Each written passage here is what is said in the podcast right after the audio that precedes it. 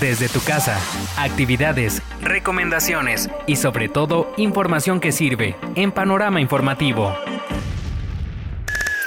Salud electrónica.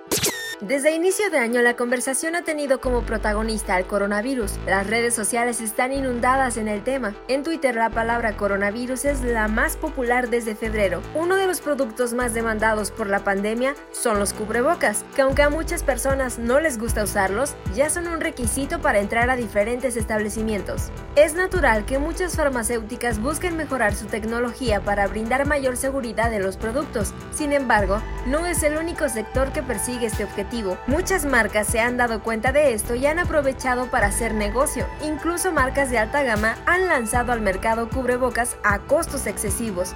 Pero hay otras que han pasado de usar los materiales convencionales hasta crear mascarillas inteligentes. ¿Te imaginas un cubrebocas con baterías o que incluso pueda matar al virus? Aunque no lo creas, ya están trabajando en ellos. Por un lado, la empresa tecnológica con sede en China, Xiaomi, hizo su aporte a la salud, pues creó su cubrebocas electrónico con un filtro dinámico que limpia el aire que respiramos y por ende tiene potencial de proteger a los usuarios de enfermedades derivadas de la contaminación del aire. El objeto está construido a base de algodón y el interior está cubierto por silicona. Pese a las ventajas del cubrebocas, la empresa y las autoridades de salud no han emitido ningún comunicado oficial que garantice la efectividad de este producto contra el contagio de COVID-19. Sin embargo, siguen haciendo mejoras.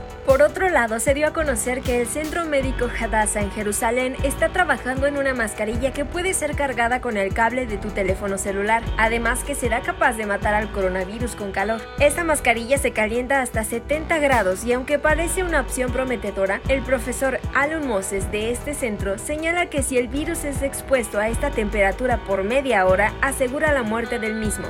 Todas las grandes industrias que están trabajando